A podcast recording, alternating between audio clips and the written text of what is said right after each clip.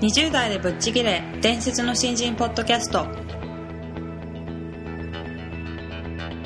伝説の新人ポッドキャストはさまざまな業界で伝説的な活躍をしているゲストをお招きし20代の皆さんに向けて優秀な人材と言われるレベルではなく圧倒的に突き抜けた人材になるためのヒントをお伝えしていく番組です。本気の20代に火をつける伝説の新人養成プロジェクトがお送りいたします。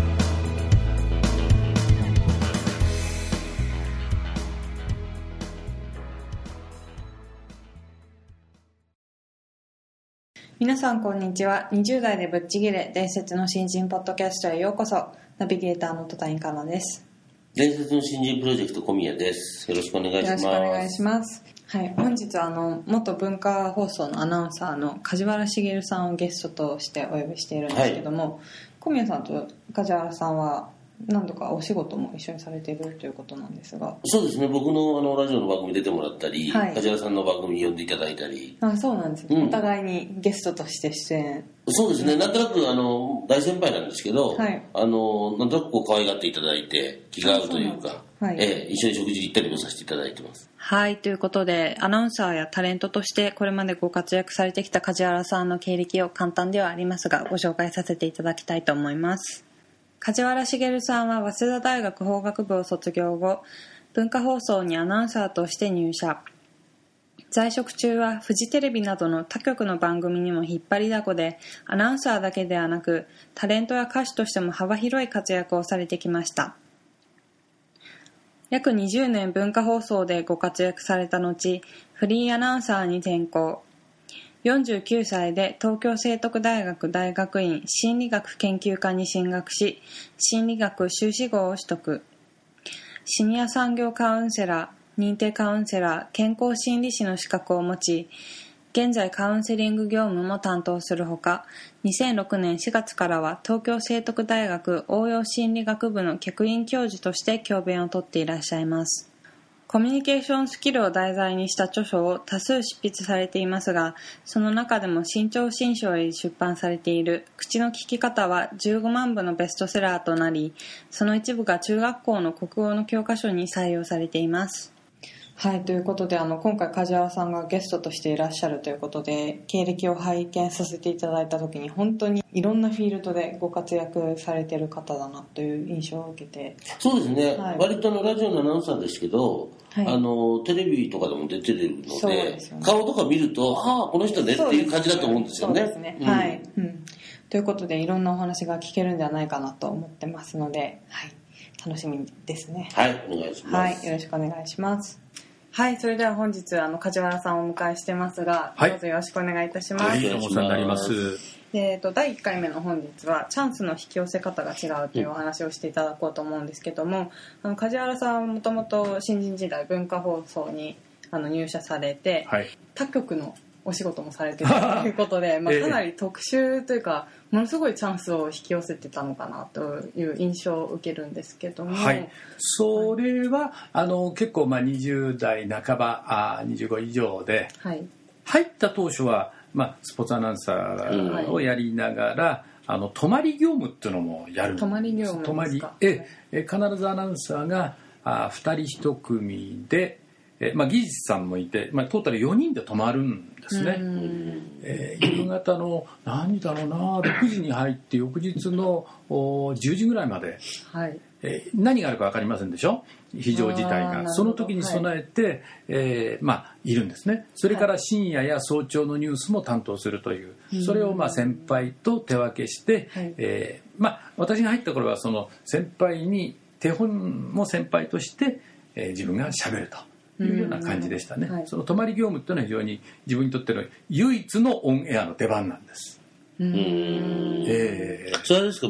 あのその時代だとそんなに深夜の番組を見てる人もいないーし、えーえっていうのがあるんですかね？そうですね。あの実はまだ深夜放送がの残り火といいますかね、うん。西ヤングってのは文化放送やったんですね。日本放送オールナイトニッポン。で TBS はパッケンミュージックですけども。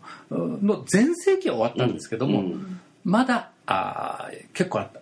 あの人気があったんです。ああそうなんでです私の出番っていうのはもうニュースでもまだ駆け出しですから先輩のニュースを横で見てる、うん。毎日先輩が何かあった時には私が変わるっていうそういうなんていうんですかね、えー役割でほとんど音声として出る出ることはないんですよね。うん。えー時刻は0時半です。JOQR とか。こんなぐらいの仕事しかないんですけども私の入社した年ってのはオイルショックの年なんです。もうそうなると古くてもうね歴史で習ったと思いますけどもね、うんうんそうですね。はい。で、えー要するに不況の真っ只中、はい。当時なりにね、そうするとあの放送局にはステーションブレイクっていう時間があるんです、はい。えー番組と番組の間に、えー隙間があるんですね、うん1分とか2分とか、はい。でそこにスポットを入れられる時間があるんですがスポットが埋まらないんですよね、うん。そうすると埋まらないと素ができるからそれをつなぎむのが私の仕事。じゃあ常にスタンバイしておかない常にスタンバイ。ですあの、はい。録音番組の場合はねとりわけそうなんですね、で私があー一番長い時間喋れるのが「セイヤング」っていう番組の前の0時半0時半です。この後落合恵子さんの登場。JOQR ってここの場面が最初は10秒ぐらいだったんですはい。ねま、もなく時刻は0時半です。この後はセイヤングです。落合恵子さんでお楽しみください。JOQR ってこれがね大体10秒以内うん。のコメントであったんですけども、おどんどんどんどんスポンサーがいなくなっちゃって、えー空いてくわけですよ、うん。はい。そうすると30秒ぐらい喋れたりする。と、うん30秒といろんなことが喋れるんです。よ、うん。で喋りたいと思ってるのと喋らなきゃいけないと思ってるのには差が出るんですよ。で喋らなきゃいけないと思ってるとすればなんとなく天気予報で埋めるとかね、うんえー関東省北の風のちなんとかで、えー風力4とかねいろんなことを言って、はい。えーなお、えー明日はなんとか洗濯日和です、えーお洗濯が溜まった方はぜひ明日の日をご利用ください、えーこの後落合恵子さんです JOQR と。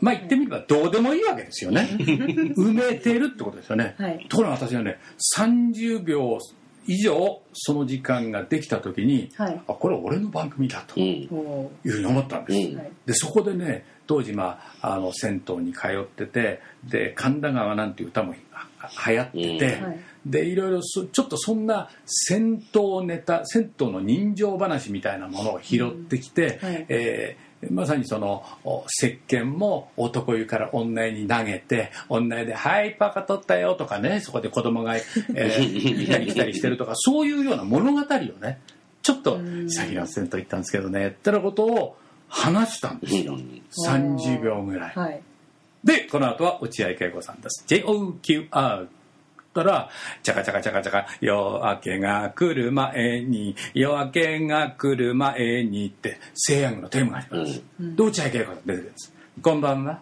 落合恵子です。あら、梶原君って今も銭湯行ってるのね。受けてくれたんですよ。これがみんなに放送されるわけですよ、はい落合恵子さんっていう当時レモンちゃんと言われてね、もうスーパースターですよ、んスーパー今で言うと AKB48 みたいな人気があるんですよ、うん。でみんな聞いてる。その番組の中で私ごときの新人が、えー話題になるんですよ、うん。あら梶原君って話ですよ。あの僕らがあの声を発生してる発してるとこは視聴性質っていう機械がわーってあるところで、はい。い、ざとなったら臨時放送を出せる機械に取り囲まれた部屋なんですよ、うん。で落合恵子さんがお話になってるのは文化放送の当時は第二スタジオってところかな。広いスタジオなの。うん。スタジオのずっと触ってこっちは JOQR っつったら「はあ終わってこっからしばらくはもう落合恵子さんが3時までその後走れ歌謡曲って番組やって僕が一般的に登場するのは4時ちょっと過ぎのニュースだなーぐらいで仮眠の時間なんですよね、まあ、仮眠するやつはいないんですけど、まあ、一応仮眠を取る時間なんですね。で、えーもう仕事も終わったからじゃあまあはあみんなでちょっとなんか雑談でもするかってスタジオその視聴性質のスタジオ出ようと思ったらモニターから落合さんが私の話をしてるんですよ。それは結構嬉しかったですね。へえ今年やった梶原君ってのは銭湯かやったんだ。私が銭湯行かなくなってどのくらいになるかしらみたいな話をされてるんですよ、そっから行こう。これはもう落合さんに絶対いじってもらおう いろいろネタを考えて。レモンちゃんがあ触れてくれるネタ探しに入るわけですよそれは私にとってはもう一番組持ったに等しいわけですよ。レギュラーですよね、はい。いろいろ考えてでやってるでまあ折よく、えー枠がちょっとずつこう増えてくるんですね。まあ会社にとっちゃあんまりいいことじゃないですけどもこの枠がねえー時に1分ぐらいになる。うん。で1分喋ると相当喋れる。でそうするとこの色気が出てきましてですねもっと喋りたい。うん。っていうことになったわけですね。落合さんも結構こう受けてくれたもんですからねで技術の人がとってもいい人で、えーもっと喋れる方法がなくはないと。でもこれは非常に問題のあることだからあ一切他言は無用なんだけども 例えば今あ梶原君があ喋ってる番組の前に放送してるのは何ちゅう番組だ？えあの大学受験講座。それは生テープ？テープです。だろ？テープというのはあのこう回転してるんで周波数を早めると早く回る。早く回るとお隙間がそれだけ増える。放送する時間増えるということにもなる。進めないよ進めないよ、ね、進めないけどそういうこともできるということよ。こうやってくるそれやっちゃってください。ちょっとずつこうね、えー周波数をこう変える。まあいざって時ってのはあるんでしょうね。こうあるんですよ。はい。で少しだけやるとねちょっと増えるんですよ、うん。ほんの気持ち。気持ち早くで聞く気持ち早くで聞くんですよ。やってるうち徐々に長くなってこっちも徐々にあの気持ちがもっと欲しいもっと欲しいんだって。最終的にはねあの講義のおはがきが来たんです。最近大学受験講座の講師のが 早口になって聞き取りにくいと。いうね話があっておーやばい問題になるからってんでまあちょっと戻すようにはなったんですけども。これは大変にいけないことで、うん。えー総務省の方が気になってたらあの文化放送にね、まあ、何の罪もありませんし誰も私が悪いんだ。もうしかももう何十年も前の話ですからどうぞお咎めのないようにお願いしたんですがまああのそんなようなことをやって、えー自分のしゃべりの舞台といいますかね、うん。えーその自分のスタートを自分で作るっていうそんなあ思いがありましたね。ステージは自分で作るんだ。っていうなるほど、ええ、そんなことをお考えてたのはあんまりなかったかもわかんないですね。みんな綺麗に歳時記かなんかを大体みんな持ってましたアナウンサーは、うんそれから今日は何の日みたいなね、持っててえ今日はあ3月3日なんとかでとかまた今日は二十四節気のお処暑と言われ、えー暦の上ではもう暑さの収まる季節ですね、でも実際にはあ熊谷では39度。まだまだ残暑は続きそうです。あ時刻まもなく0時半です。JOQR こんな感じなんですよ。え？ところが私はそうじゃなくてもいきなりもうこの間ねって話ですよ。なんだと思いますよね聞いてる人は。捨て時間ですからね言ってみれば一般の人にとってはトイレタイムでしょうね、あの落合恵子さんも聞くためにも万全の体制を整えてみんなラジオの向きで一番受信状態のいい状況にしてる時になんだかわかんないけど変な兄ちゃんが喋り始めるわけですよ。いやーそんなけど大変ですよってこうね。何言ってんだこいつはうるせえなだんだんこう聞いてくれるだんだんハガキも来るようになったりなんかして。へえすごいですね。こういうことってあの特殊な世界かもしれませんけどもラジオ放送とういう、ん。一般でもね求められてないけどもやる価値はあるんじゃないかなっていう気はちょっとしましたうね。ん。まあやっぱりその気持ちを持つっていうのがおそらく大事なんだろうなってお話を伺ってて思ったんですけども、え。まあ梶原さんの場合喋りたいっていう強い気持ちがあったからこそあの自分の喋るタイムを伸ばしたりするのに協力してアドバイスしてくれる人が 出てきたんじゃないかなって。あ、本当にあのこの話は良かったのかどうのかちょっと今、えー時そうですね、はい。今時効ということでええ。お許しいただければと思っております。が、はい。そんなこともまああのそんなあの気持ちはありあありましたね。なるほど。なんとかしたいというなんかあのなかなか梶原さんのようなタイプの方これまでゲストでお迎えすることなかったのであそうですか。非常に面白いおありがとう話をございました。ありがとうございます。はいとっても面白いお話でしたね。なんかあのーたった30秒のスペースをもらった時うに、ん。あこれ俺の番組だと思えた梶原さんはすごいなと思ったんですけどもというのもおそらくそういうふうに思えない人も多いのかなとも思うんですが、うん。それを梶原さんはしっかり、まあ、ある意味チャンスだと捉えて、まあ、いろいろネタを集めたりとかし始めたことで、まあ、その後の番組の落合恵子さんが梶原さんが喋った銭湯のネタを拾ってくれたり技術の方でうん。こうするともしかしたら時間が取れるかもよみたいなええ。お話とかかなりグレーなところまで教えてくれましたそうですね、でもなんかそうやって梶原さんが自分の番組だと思って頑張ってたからこそそういう助けてくれる人がいたのかなと思うんですけども。そうですね、うん。なんか根本的にこうどんなお仕事でも、はい。ね、たかが30秒と思うのか、はい。まあ、されど30秒なんですけど、はい。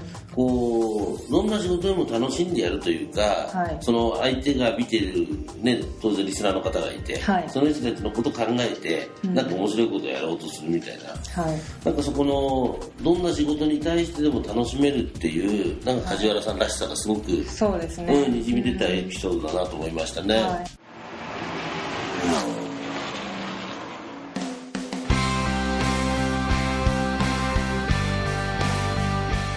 本日のトークはいかがでしたでしょうか？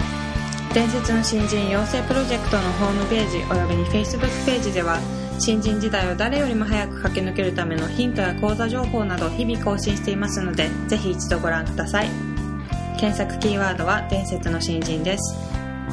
また集英社より出版されている伝説の新人20代でチャンスをつかみ突き抜ける人の10の違いでは20代のうちから身につけておくべき習慣について分かりやすく解説しています。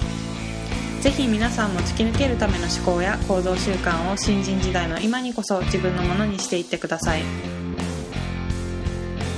この番組は伝説の新人養成プロジェクトの提供でお送りしました。